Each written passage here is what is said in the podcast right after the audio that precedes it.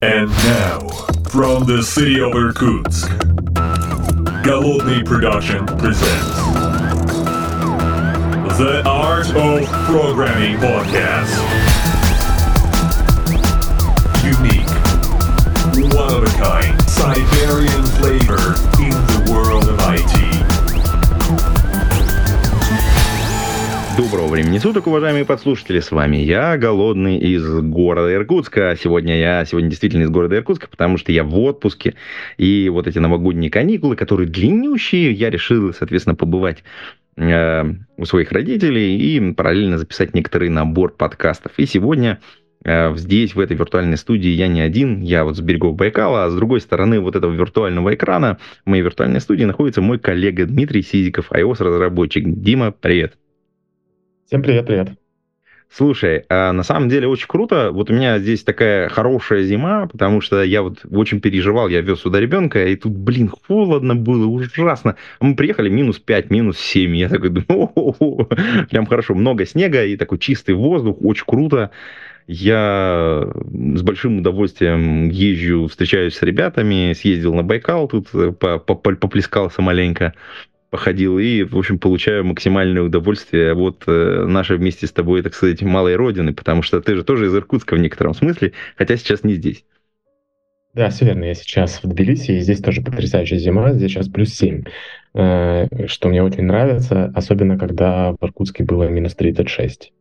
Да, ужасная погода. Я такой думаю, я у меня родителям звонил, такой, говорю, как вы там? Они такие говорят, холодно, очень холодно. Ну, ну ничего, да. Ну, обычно люди все готовы к этому, так сказать, это потеплее одеваться и, в общем, быстрыми перебежками. Я же тебя не просто так позвал в этот подкаст, э, у меня целая серия, и она посвящена в некотором смысле с разных сторон. Мы пытаемся заходить на рынок э, разработки э, в разных сферах, и ты эксперт в области iOS, а хотелось бы расспросить тебя про этот рынок, потому что, ну, я достаточно давно никого не звал с этого рынка, непонятно, что происходит, и так как ты глубоко погружен в эту сферу, и очень много лет занимаешься именно iOS-разработкой, так, причем так причем по-серьезному, поэтому хотелось бы от тебя экспертного мнения, а что же у вас там происходит? И, собственно говоря, смотри, эм, прежде всего, мы, понятно, это в подкасте говорим, мы с тобой э, как бы в таком очень важном а, для нас разговорном жанре участвуем. Подкасты это же вообще любимое удовольствие. Потереть что-то, какую-то тему. Кстати, уважаемые подслушатели, подписывайтесь обязательно на подкасты, потому что именно ваша подписка является совершенно замечательным способом э, прослушивания подкастов. Не какие-то звездочки там на Яндекс Музыке или еще где-то, а вот именно вот настоящая честная подписка. Кстати, ссылочка есть в шоу-нотах. Это RSS-подписка. Подписывайтесь в, любы, в любимых ваших приложениях для подкастов. Там Overcast, у кого-то iTunes, еще что-то не iTunes, давно уже не iTunes, вот в iOS там сделали отдельное приложение для подкастов. Да. Э, ты слушаешь подкасты, Дима? Да, да, слушаю подкасты. В основном я это делаю, когда э, в процессе какой-то другой работы. То есть раньше я много тренировался, пока жил в Иркутске, и в этой холодную зиму тренировался на станках в этот момент, э, слушал подкасты. Сейчас во время того, как еду готовлю, у нас так тут в семье принято поделенные обязанности и готовка еды на мне, поэтому в этот момент я включаю какой-то подкаст, это удобно, потому что смотреть ты ничего не можешь, а вот слушать само то. Э, наушники шумодавом и вперед. Угу, да, такая, на самом деле, медитативная э, способность у подкастов, потому что ты как-то какими-то своими делами мелкими занимаешься, и параллельно как будто бы разговор идет, вот у тебя, особенно на кухне, это очень прикольно, потому что как будто ты вот тут готовишь, а тут за столом рядом сидят люди и, и трут что-то там про какую-то тему, и это вот создает этот, этот вайб именно подкастовый, мне кажется, это очень круто. Эм, слушай, э, вот если вот вернуться к iOS, я тут немножко одной ногой пнул как бы Apple, что вот они там из iTunes вывели подкасты, сделали отдельное приложение, и я в целом понимаю, почему, но вот в целом, как ты видишь э, iOS-разработку, насколько там это перспективный рынок, и в целом, насколько он растет, не растет с точки зрения объема новых проектов, которые случаются? Потому что одно время был прям такой бум, все хотели как Mobile First, вот это было такое вот ощущение, что нужно сначала сделать мобильное приложение, причем, ну, то есть это вот такая вот прям расцвет iOS разработки, потому что, конечно, нужно было делать приложение изначально для iOS, потому что там основные деньги были, естественно. Вот. А как сейчас? А, ну, давай немножко зайдем издалека, потому что в целом последние несколько лет э, рынок сильно колбасит, э, и действительно до, наверное, где-то 2020-2021 года был постоянный рост, было до начала ковида, э, и считалось, что в целом mobile first действительно это так. С ковидом это стрельнуло в разные стороны. В каких-то приложениях все побежали делать их и обязательно, кто-то начал уходить. И э, здесь же как раз можно и обсудить, что стало происходить с, с рынком найма, потому что с COVID привлек за собой и последующее событие там, 20 э, февраля 2022 года, глобальный кризис в мире, который привел к тому, что, во-первых, в целом мобилки стали уступать. Э, стали уступать как минимум просто потому, что это очень дорого. Дорого делать отдельную платформу, э, ее сложно отдельно поддерживать, потому что ты не можешь только делать iOS, тебе нужно сразу тащить Android, и если ты полез на мобилки, то у тебя сразу появились клиенты, их сразу появилось несколько, и соответствующие команды, которые должны это все поддерживать. Э, в мире начались массовые сокращения, и э, первое, что, с чего стали отходить, это, в общем-то, давайте уберем мобилки или сократим их интенсивность, или вообще уберем Android, потому что в большинстве случаев э, деньги в iOS это все по-прежнему так. То есть э, Android э, поддерживает большие э, компании, разумеется, но если посчитаем бюджет, то все равно э, в iOS обычно там две трети э, бюджета там. Угу, получается, всегда... то есть в мобайле, получается, так поделилось, да, примерно две трети оно в iOS, примерно треть в Android, и в целом как бы рынок немножечко подприпал. Эм, Он для всех да, припал, это... или как бы это вот какая-то вот э, какая-то, может быть, локальная тенденция, связанная с тем, что крупные компании начали сокращать бюджеты, или это все-таки как бы вот уже ну, такая тенденция на рынке? А, это вот была, была тенденция, то есть вот как раз я и говорю, что это было вот до 23 года, было такое сильное падение, падение было общее. Мне кажется, во всей разработке сложно сказать. Э, в этот момент э, я активно нанимал людей, имею в виду там до 21-22 года, потом 22-23 был очень слабый найм, и э, в мире вообще в целом произошли такие глобальные события, особенно после, вот, еще раз повторюсь, ну, событий февраля 22 а, мы можем условно разделить эти рынки на я их э, делю на две части, ты их любишь делить на три.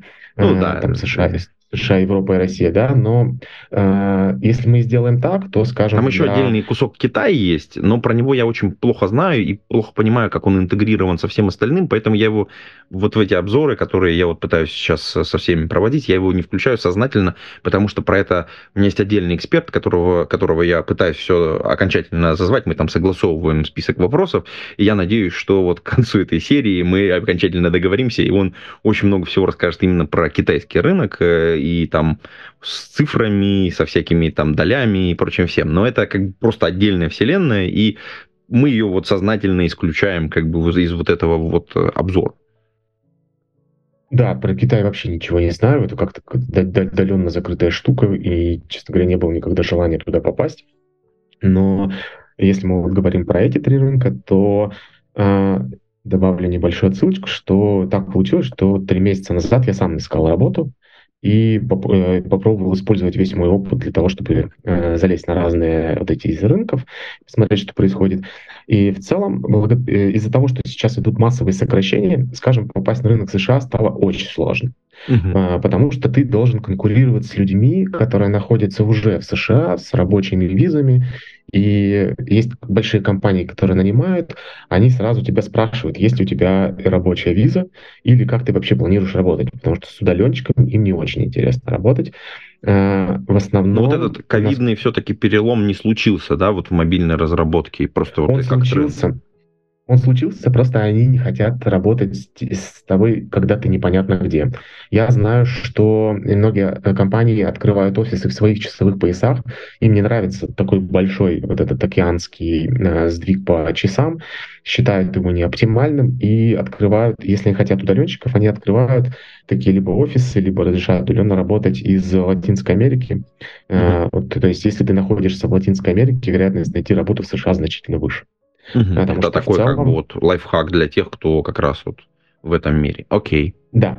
Но вообще надо понимать, что собеседование в России, собеседование э, в компании в США или в Европе это совершенно разные два собеседования, совершенно двумя разными э, вообще стилями этого собеседования. Например, в России мы привыкли, что первый этап с HR это что-то простое, что вы скорее там будут простые вопросы, вы поговорите за жизнь, вы расскажете, какой вы классный, и вы прошли то э, в Европе и США этот этап очень серьезный, и вероятность его завалить достаточно высокая.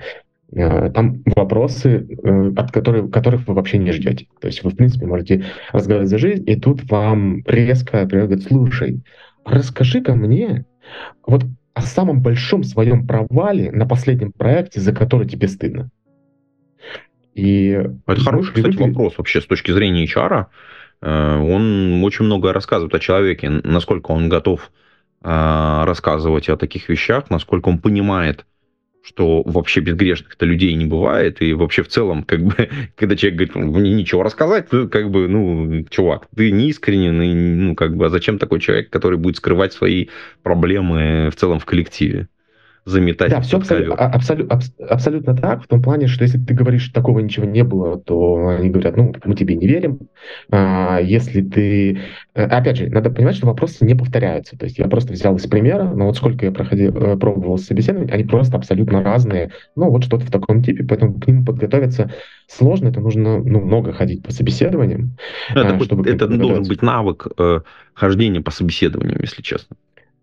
Да, и, и вот, э, а, соответственно, рассказывать о том, где ты как накосячил, э, нам же раньше рассказывали, как. Кем ты себе представляешь 5 лет, расскажи что-нибудь, там, рас, рас, расскажи о своих слабостях, сделай их своими плюсами. То здесь так не выходит, потому что ты просто не успеваешь э, продумать э, стратегию ответа, и либо у тебя очень хорошо подвешен язык, либо все-таки ты рассказываешь о своем провале и э, как ты его там объясняешь. Вот. И э, очень часто э, я видел, как и коллеги мои, мы э, сразу всем отделом искали работу, э, просто эти этапы заваливали, потому что совершенно не готовы к такому стилю ведения собеседования. Угу. Вот. А и вы прям делились ты... вот этим опытом, то есть кто ходил, какие были вопросы, чтобы ну как-то немножечко друг друга поддержать в этой истории? Да, я вообще составил э, табличку такую, в которой э, напис... э, по сути составил воронку, э, сколько было там разослано э, заявок, и вот это втор... Э, второй момент в связи с тем, что в Европе и США массовое увольнение, вас больше не ищут. То есть люди, которые искали работу давно, они привыкли, что я сейчас на литкоде, ой, на литкоде, на LinkedIn поставлю что статус. Я готов, а, да. Да, а, э, я в, в поиске, и все, и за два дня буду отбиваться, значит, от предложений, потом составлю какой-то список. Нет, отбиваться вы не, не будете, во всяком случае, ни в прошлом, ни в этом году. Сейчас тенденция идет на улучшение, э, где-то э, значит, э, high freeze снимается, но в целом по-прежнему ситуация в этом плане тяжелая. Э, искать теперь нужно вам. И вам теперь нужно с кем-то конкурировать. Вот. И вы, когда вы приходите на европейские, американские рынки, вы конкурируете с людьми, которые э, эти собеседования умеют проходить. То есть они с самого начала... Это просто в культуре, потому что прохождение. Да, как мы привыкли к своему типу прохождения собеседования, так они привыкли к, э, к этому типу, и э, вначале будет очень тяжело. Поэтому стратегия, когда вы вначале идете на собеседование компании, которые вам менее интересны, к компаниям более интересным, она э, разумна. Э, у вас есть возможность порепетировать и потренироваться на HR и задачках. А, а можно я тебя тогда же... вот немножко спрошу еще, uh-huh. так как у тебя, ты сказал, а прям целым отделом вы искали, ну, получается, это iOS разработчиков, ну, мобильных разработчиков, я так понимаю, uh-huh. в одновременно работу. Э, есть какая-то статистика вот этой входной воронки? Ты описал ее, что ты строил воронку по факту, то есть разосланные, видимо, резюме, дальше там Э, какой-то первый контакт, какой-то дальше второй контакт там, и так далее. Вот э, можешь поделиться какой-то статистикой, возможно, средней среди своих коллег, э, как у вас получилось построить эти воронки, ну, в целом? Как это выглядит? Я, да, я разослал какое-то нечетное количество, но я потом приводил это к удобному считабельному проценту в итоге, и у меня была одна из лучших статистик, это просто повезло, не нужно, я не пытаюсь сказать, что у меня как это было хорошо, чисто везение, но у меня на 100 разосланных ответ, откликов. И это были не просто отклики, это были отклики с э, резюме, подправленным под компанию, с адаптированным, с э, письмом. У меня было, э, кажется, 20 ответов, угу. которые дошли... Ответил. Да, которые дошли из, из них, значит, мы там не договорились вообще от базовых условиях и на след... до первых собеседований дошло 8, и э, я получил в итоге 3 оффера. Угу. Ну, такая хорошая воронка вот получается. То есть ты сделал 100, 100, 100 резюме, каждое подправил под конкретную компанию, плюс еще написал сопроводительное письмо для компании, ну, чтобы соответствие, соответственно, какой-то вакансии. получается дальше 100, 28, 3. Ну, вот да. хорошая воронка на самом деле. Это, это хорошая воронка, потому что у ребят, у некоторых она где-то в полтора процента такая в среднем по компании у нас получилась. Мне просто повезло, у меня так сложились ус, ус, условия. В полтора процента, в смысле, у них итоговые цифры. А, то есть это 3, вот на, в, в обратную сторону, я понял, да. Угу. Да, да, то есть она похуже у них. Вот. Э, э, сильно по-прежнему влияет нетворкинг, то есть, если ребята вас порекомендовали, это возможность э, действительно проскочить там какие-то э, автоматические системы фильтрации, когда вы отправляете, а на ваше резюме даже не смотрят, потому что HR тоже используют системы э, какого-то там э, отбора автоматического этих резюме, которые валятся в огромном количестве. Вот, э, да. Слушай, ну в целом э, давай еще тогда вот в таком разрезе посмотрим, потому что ты все-таки сеньор, ну, как бы, как бы мы на это не смотрели, ты э, другом, другим способом ищешь работу и по-другому оцениваешь работу. И понятно, что сеньоры, джуны и медлы, они очень по-разному смотрят на рынок, э, в целом на то, как это все устроено. Давай, может быть, попробуем мы с тобой э, сказать, а как вот выглядит это все с точки зрения, вот, как искать работу джуну, ну, насколько сложно, медлу, и сеньор. Ну, про сеньоров ты примерно рассказал, по крайней мере, про европейский рынок США, который ты объединил вместе с... Ну, и немножечко про РФ еще надо бы добавить, ну, если там у тебя есть еще какая-то э, статистика. Да, давай добавлю про РФ для сеньоров. Э, ситуация там хорошая, и вообще в целом вот эти потолочные вилки сеньорские, они сравнялись с мировыми э, посленалоговыми. То есть, да, в Европе вам предложат первичную доналоговую зарплату выше, чем в России вы получите, на налоги когда вы налоги там и там посчитаете, вы на выходе получите примерно ту же самую сумму. То есть она там пляшет в пределах 10% туда-сюда, но в целом это ну, примерно вот бьются, да? сравнялись. Да, да. С медлами будет отдельный разговор, а вот с джедами я вообще не представляю, откуда они появляются. Э, в смысле, откуда появляются джины, понятно, что они дальше делают, я совершенно не представляю, потому что в моем мире их нет вообще. То есть они, в принципе, не существуют, и э, непонятно, как, откуда им начинать и стартовать. Если там, не знаю, 15 лет назад ко мне приходили говорили, там, я хочу зайти в IT, что мне делать? Я давал какие-то советы, там еще даже, может быть, 6 лет назад это было возможно. Как сейчас стартовать жену в мобилку, я, честно говоря, вообще не представляю.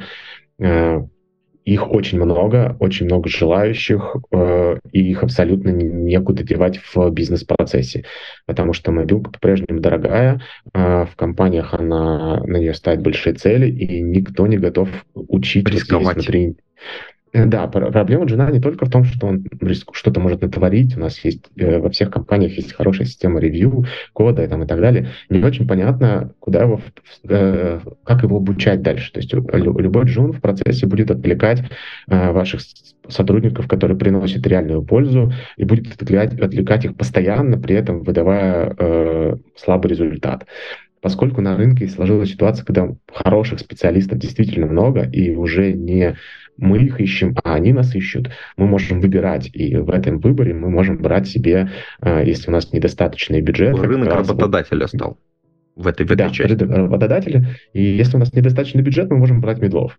которые уже чему-то научились.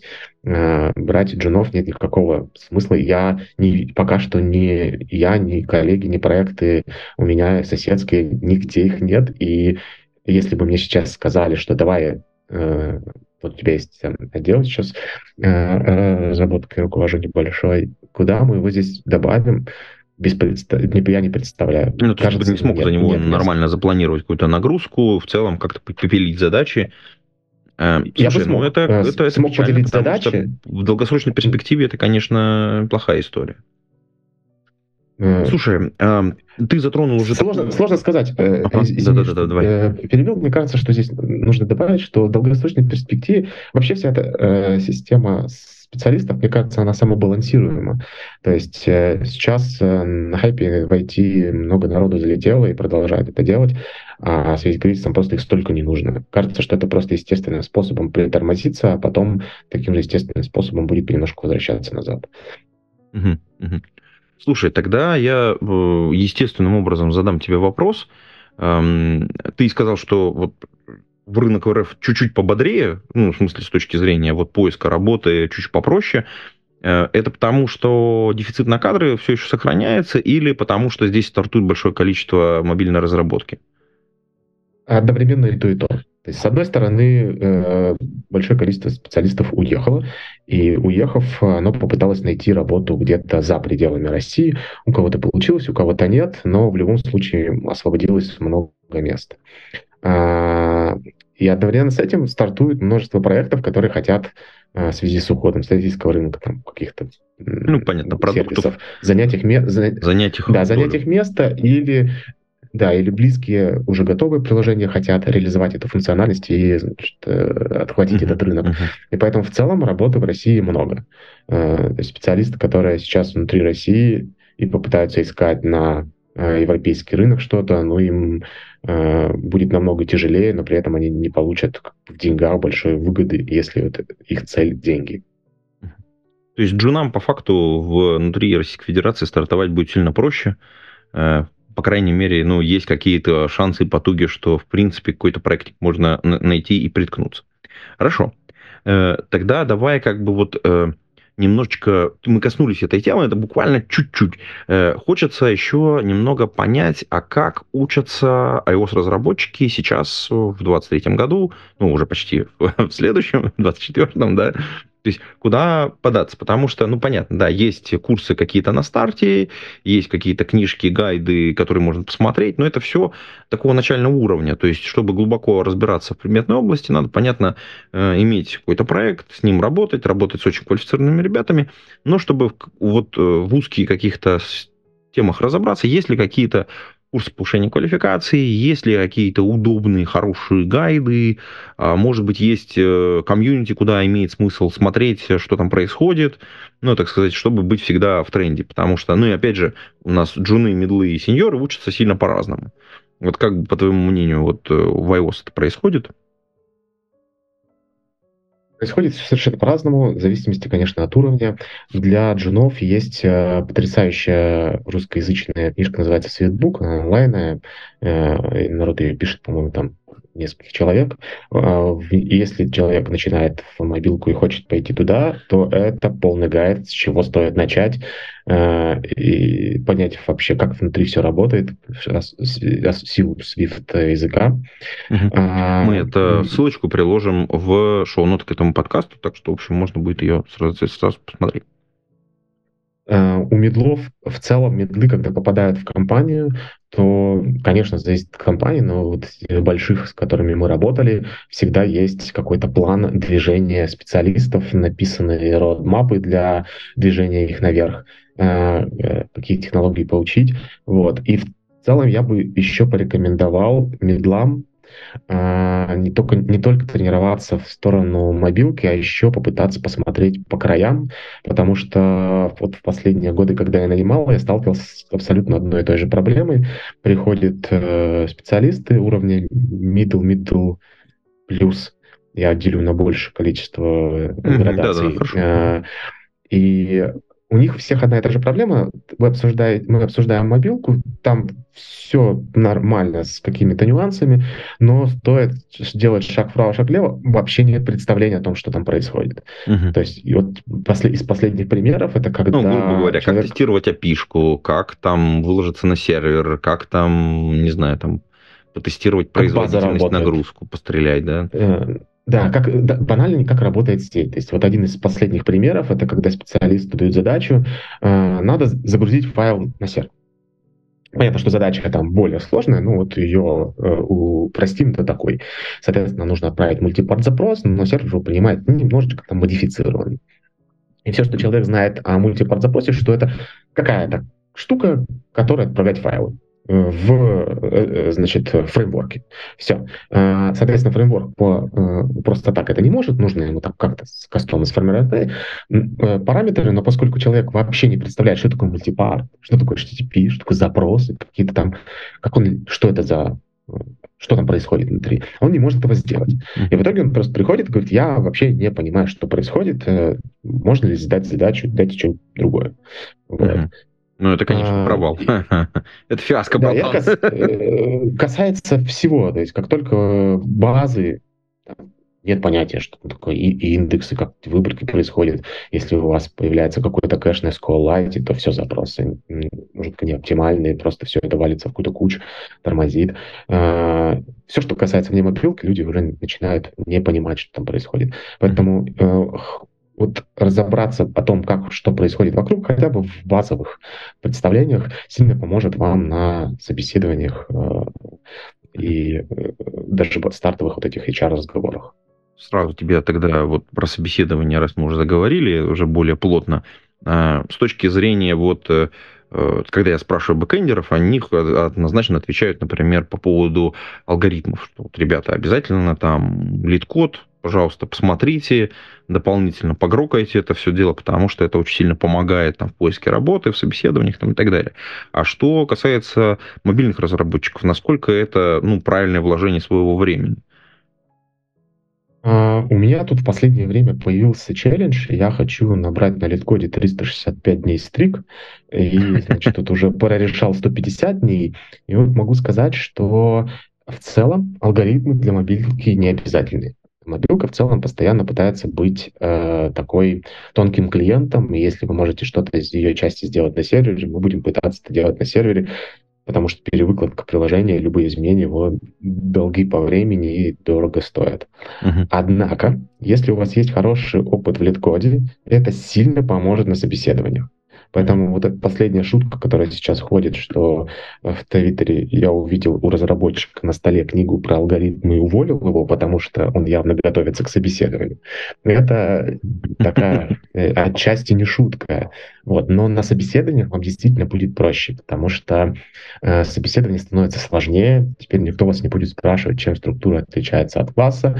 И будет ли live coding? Почти всегда да. То есть если вы претендуете на позицию э, выше middle а, live coding почти всегда будет.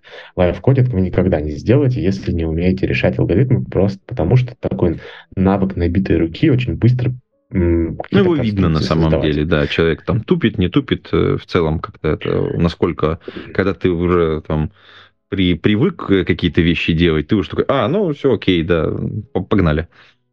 Да, потому что работа э, проектная наша, типа верстка интерфейса, программирование HTTP, запросов. Это, конечно, все далеко, да? модельки, это все э, не то, что будут вас спрашивать на лайфкодинге, но это то, к чему мы привыкли. Мы просто машинально это делаем день за днем, такая скучная рутина, э, и поэтому проверить ваши навыки действительно того, как вы умеете жить вне рутины, проверяется лайфкодингом и какими-то алгоритмами. Не ну, нужно общее место вообще в любых собеседованиях, вот условно от медла и выше. Да, да. Давай так, вот из всех собеседований, там сколько у меня их было, 8 компаний, в каждой примерно по 4 этапа, лайфкодинг был везде. А, и с, с остальными, с кем мы не договорились, но они скидывали план, лайфкодинг тоже был везде. Mm-hmm. Спрашивают абсолютно разное. Нет смысла глубоко копать алгоритмы, то есть никто не будет вас спрашивать там оптимальный э, поиск. Но вам нужно хорошо чувствовать, э, какой алгоритм имеет какую сложность, э, и э, пояснять, почему это именно так и в целом хоть что-то написать. То есть если вас попросят написать э, поиск от логарифмен, ну, достаточно там э, бинарный поиск реализовать, все будут счастливы, и вы пройдете. Потому что писать э, лайфкодинг этап, который почему-то очень мало людей может проходить. Максимально все пугаются, все готовы писать, э, ну, не, не, не умеют писать на людях, поэтому вот если э, собираетесь в ближайшее время искать работу, я бы просто порекомендовал машинально набить этот навык э, быстрого решения задачек. Слушай, э, спасибо большое за такой интродакшн, но тогда давай перейдем, вот мы уже коснулись, уже чуть-чуть буквально, так сказать, одной лапкой зацепили эту историю, что вот ты вот уже сел, ты уже пишешь какой-то код, а ты, понятно, значит, пользуешься какими-то инструментами. Понятно, что на интервью это у тебя там какой-то, ну, условно, чистый лист, ну, там доска, чистый лист, нотпад, э, специальная среда разработки, чтобы люди там видели, что ты там делаешь, это как бы одна история, а все-таки в работе это немножечко другое. Вот чем сейчас пользуется iOS-разработчик? Давай вот разделим инструменты на две такие кучки. Одну кучку назовем классические инструменты, это то, с чем прям вот каждый день приходится сталкиваться, что ты открываешь с точки зрения среды разработки, какие там тулы, что приходится там для дебага использовать, какие-то вот общий, общий тулинг. Давай попробуем описать тулбокс от iOS-разработчика в 2023 году. Вообще в 2023 году у нас его почти не осталось выбора. То есть э, до, 20, э, до конца 2022 года у нас от JetBrains был э, обкод, который они перестали с конца 2022 года поддерживать, и больше, ну, нормально он еще работает, его можно скачать, но никаких доработок в нем пока что не планируется, а значит, что в целом у нас остался только Xcode. Xcode всегда вызывает большую боль с какими-то совершенно... Кто работал на JetBrains в продуктах, да, приходя в Xcode, сразу говорит, Черт! Больно. Честно говоря, Апкод э, всегда отставал от Xcode, несмотря на то, что он работал во много стабильнее.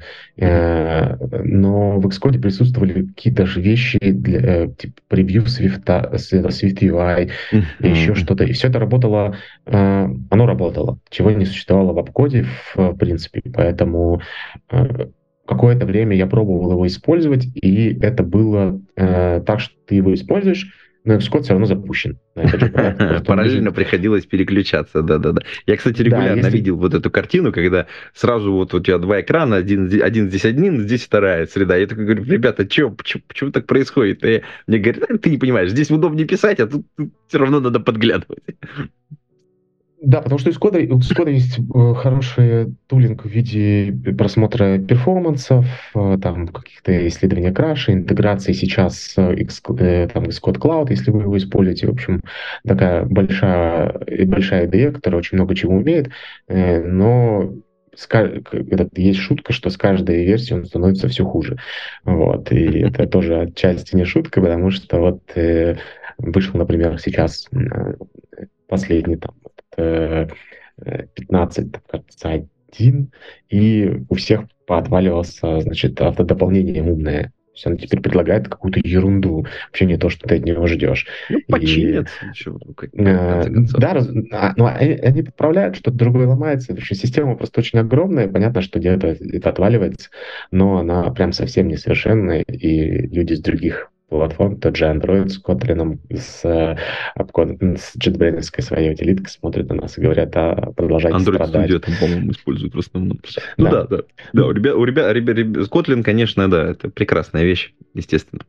А, и понятно, там First Citizen в э, средах разработки для JetBrains, а тут им приходилось все время в догоняющем режиме находиться, и как понятно, что нужна постоянная экспертиза, постоянно как-то реверсить, э, нужно, так сказать, реинженерить, что там происходит, чтобы, так сказать, вовремя выкатывать какие-то вещи.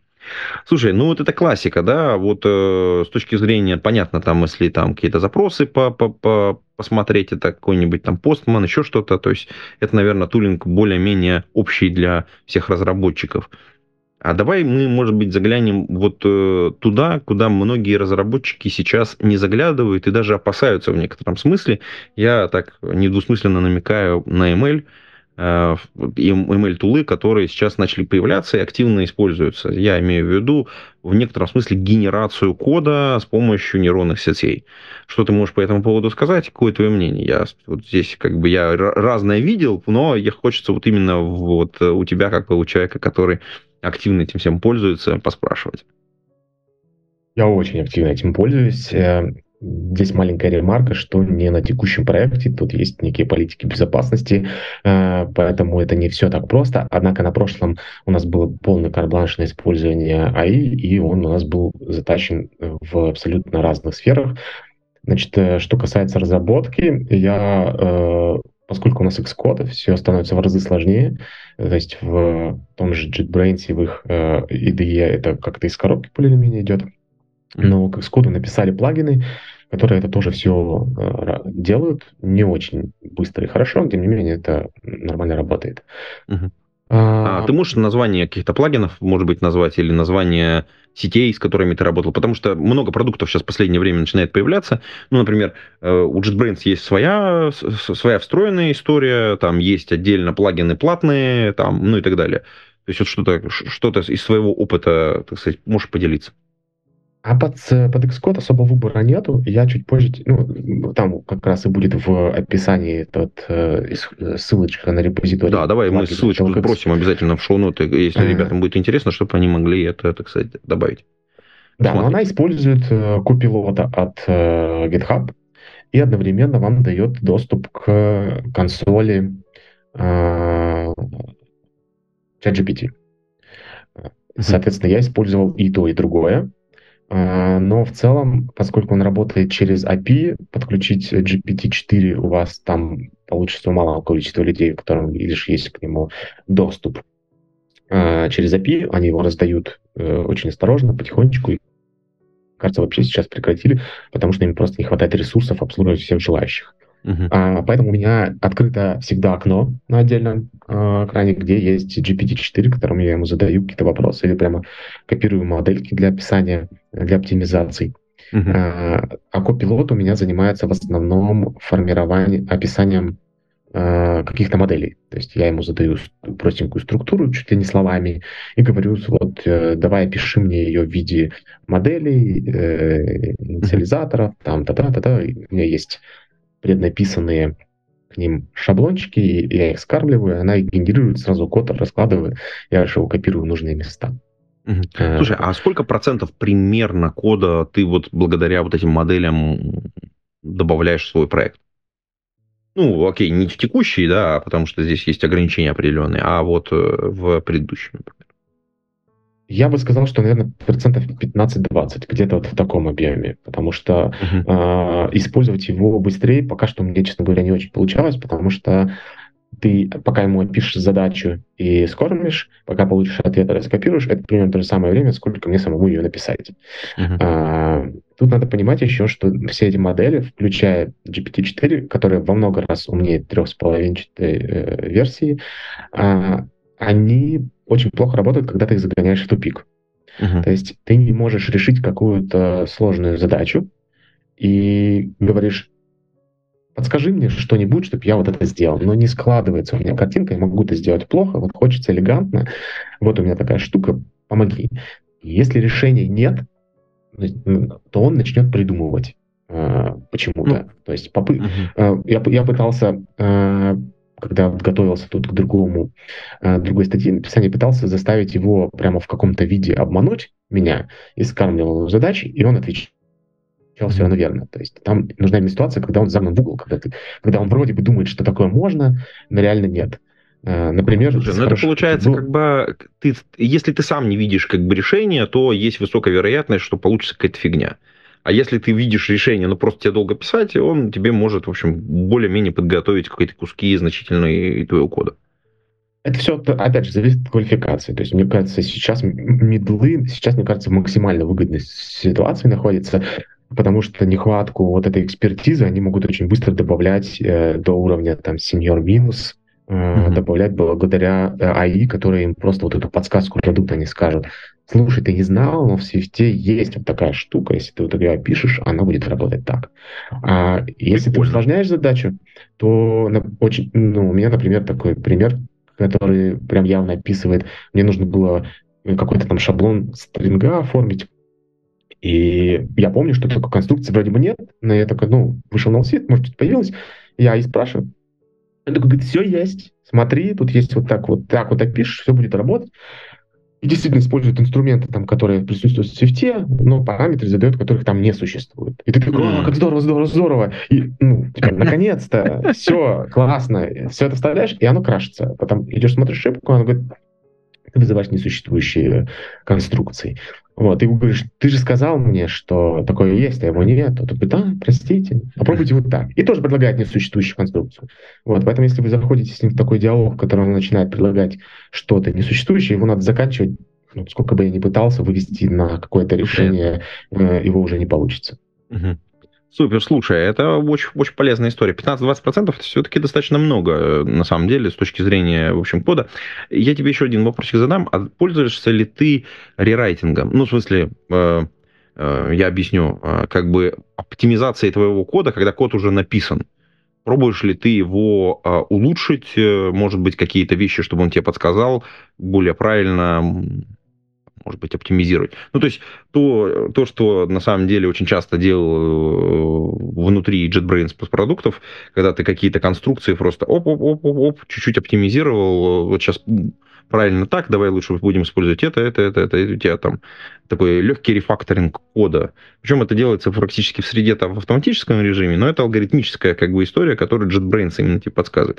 Тут у тебя продукта JetBrains по факту нет, у тебя Xcode, ты какой-то код написал, а пользуешься ли ты вот возможностью взять вот этот код, который уже точно работает, чтобы его, допустим, через там чат GPT немножечко там улучшить.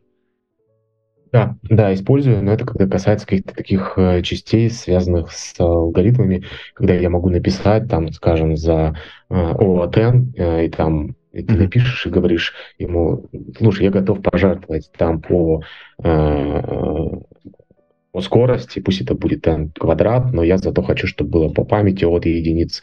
Давай это оптимизируем. И он предлагает тебе решение, и ты на них смотришь и иногда берешь прямо готовые. Типа, да, да, то, что нужно. Сколько ты ему скармливаешь кусочки прямо с э, переменными, он их соответствующим образом адаптирует, этот код можно прямо использовать сразу.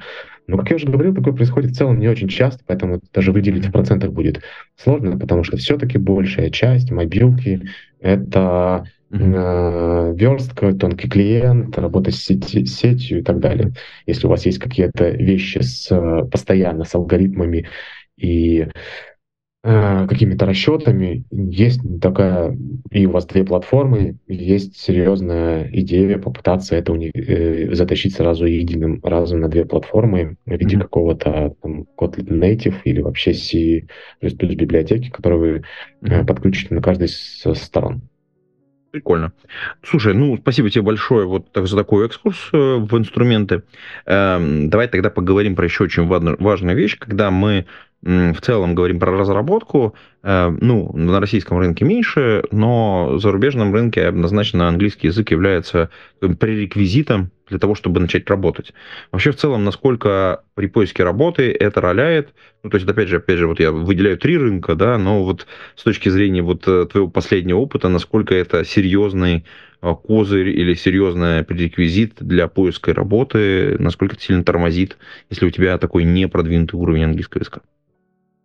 А, тут два момента. Первый, без языка, в принципе, делать нечего. Ну, то есть это только проекты какие-то российские, в которых внутри российская команда, но даже так очень много проектов говорили мне, что да, у нас там российская команда, но собеседование э, и HR, и э, техническое будет проходить на английском, потому что все-таки мы а, не просто так сдвинули на другой рынок, у нас будут разработка и будущие коллеги, э, возможно, на э, не русскоязычные, поэтому без языка просто никто не берет. А, второй момент, почему-то принято а, неправильно, ну, неправильно относительно, наверное, того, как у меня в голове и моих коллег, писать уровни ожидания английского. То есть, э, если вы пишете у себя в резюме, что у вас это не сразу маленькая ремарка, это не предложение... Э, не рекомендация, резюме. короче. Не рекомендация, да, потому что все равно все, что вы там написали в резюме, проверится и завалитесь просто на следующем этапе. Однако люди, которые пишут у себя в резюме «У меня английский B1», отсекаются на уровне HR до того, как они с вами поговорят. А, и, соответственно, B2 — это не некий минимум, с которого с вами будут разговаривать. Однако э, я заранее готовился к тому, что вот у меня может случиться, начаться поиск работы, и где-то за год до этого я стал активно учить английский. Мне в этом плане повезло, у меня жена лингвист и знает там э, э, несколько языков, поэтому как одна из мер мы просто прекратили общаться на русском языке. Тут есть шутка, что мы теперь больше не разговариваем, но... А, я хотел, так сказать, ты вперед. Э, первое время действительно было очень тяжело. Э, она прямо как это, для нее это была еще одна работа, по большому счету, потому что количество mm-hmm. ошибок было огромное, общаться тяжело, она стоит на работе, вот, поэтому мы с ней договорились, что это действительно еще одна ее работа с соответствующими там вознаграждениями и убиранием у нее каких-то обязанностей домашних, но вот это вот работа, с которой нужно, она нам нужна. А потом стало проще-проще, и э, стали прорабатывать, э, и это были не просто разговоры, то есть задача была, и всем рекомендую, всегда ставить какие-то цели. То есть если вы практикуете, там, ходите на спикинг-клабы, приходите туда, разговаривайте о жизни, но сосредоточьтесь на какой-то своей ошибке. Вы забываете добавлять э, э там эску в present simple. Э, ну да, да, да, это, кстати, классическая Пу- история. И c, и вот это с, с ну, вот это все, все постоянно. Да, или и, путаете а, да, соответственно, сосредоточиться на одной, да, проблем много, но сосредоточиться на одной проблеме и только и за ней следить во всех остальных косячите, черт с ним, зато проблема вот одна решается. Итак, проблема за проблемой э, стала значительно лучше, и, по моему мнению, у меня такой начинающий B2. И когда я пошел на собеседование, я такой, ну, у меня где-то переходной в B2, сейчас будет сложно, э, ну, попробую, чем черт не шутит, не, это бесплатное же собеседование. Что Конечно. И оказалось, что когда HR пишут, мы ждем от вас B2, они ждут, что вы вообще просто сможете излагать свою мысль. И всем абсолютно все равно на то, сколько вы делаете ошибок. Ни разу не встречал такого HR, который говорил, ты забыл тут не, не have, а has. Mm. Типа неправильно ты сказал. Никто так не говорит, всем все равно. Ты волнуешься, ты ошибаешься, они такие, ой, как здорово, ты прекрасно разговариваешь, эм, отлично, нас все устраивает, давай дальше. И это компании не русскоязычные, это э, как раз там европейские. Э, то есть очень много людей используют английский как универсальный язык, и все привыкли к тому, что все его знают так ну, средненько. Вот. Поэтому по, по факту, когда люди пишут B2, они ждут от вас сильного B1. Ну, понятно. Ну, на самом деле, это тоже такая интересная особенность, потому что вот если мы привыкли в своей повседневной работе, например, там, читать документацию, но это чтение, или там мы привыкли, например, слушать доклады, доклады на конференциях, там очень ограниченный словарный запас. Более того, ты предметную область очень сильно хорошо знаешь, э, собеседовать совершенно другое, там просто другой словарный запас, тебя другое спрашивает, ты к этому просто не готов. К тому же мы не развиваем свой вокабулярный аппарат, мы не говорим, вот этого спикинга у нас нет. И то, что ты целый год на это потратил, собственно говоря, я считаю, это вообще очень такая... Это про постановку целей. У нас будет, кстати, отдельный подкаст на эту тему. Я думаю, что, э, уважаемые послушатели, не пропускайте возможность, э, обязательно подпишитесь на этот подкаст. Э, ссылочка есть в шоу-нотах. Обязательно подписывайтесь в своих подкаст-приложениях. Да. Слушай, ну вот мы в целом какой-то такой обзор сделали. А может быть, ты какие-нибудь источники посоветуешь, чтобы мы тоже их шоу-ноты добавили? Ну, то есть я помню, значит, соответственно, книжку про Facebook. Э, раньше были, я помню, вот одно время меня прям вообще очень поразил курс э, по iOS разработке, по-моему, Стэнфордский был, вот э, сначала 100, 101 да, по-моему, был.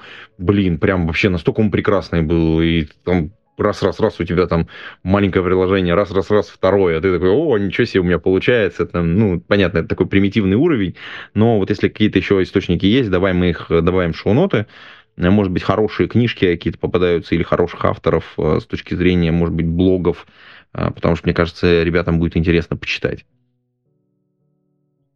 Слушай, тут есть два момента. Я сейчас пореклами... порекламирую твоих конкурентов в плане подкаста. Есть такой потрясающий подкаст «Подлодка». Э, ребята классные и много чего полезного рассказывают им не только про iOS-разработку, но и все, что вокруг с ней связано, в том числе там софт-скиллы у них была большая серия. Uh-huh. Рядом с ними есть большой чатик изначально выходцев из Авито, который разработку, uh-huh, я тоже ссылочку дам. Да, и, да, да, мы добавим обязательно. Кто-то из этих ребят организовал в Телеграме каталог всех активных э, чатиков про, для iOS-разработчиков. О, это вообще ценно, 16, мы это тоже добавим. Или, или 17 штук, да, и я тоже ссылочку вам... Э, это как новая модная добавим. фишка, когда ты можешь одной кнопкой подписаться сразу на все. Ну, или там выбрать, да, по крайней мере. И у меня, у меня соответствующая есть папочка отдельная, там iOS Dev, и э, я ее периодически почитываю. Не могу осилить это все, вот, но, э, однако, тем не менее, что-то из этого читаю. И есть встречи в разных городах от э, Coffee and Code. Mm-hmm. Это ребята просто с ios собираются в каждом как в каком-то э, крупном городе. Если такого нету, то вы всегда можете это организовать у себя и собрать свою, э, свое комьюнити э, разработчиков в своем городе под эгидой этого Coffin Code и встречаться по субботам и обсуждать какие-то вопросы, задавать вопро- свои вопросы, решать задачки, которые собеседований часто предлагают. Огонь, огонь. Ссылочки обязательно добавим, уважаемые подслушатели, смотрите обязательно шоу-ноты. Там же можно подписаться, соответственно, на телеграм-канал этого подкаста, подписаться, соответственно, в своих э, подкаст-приложениях на, собственно говоря, сам подкаст.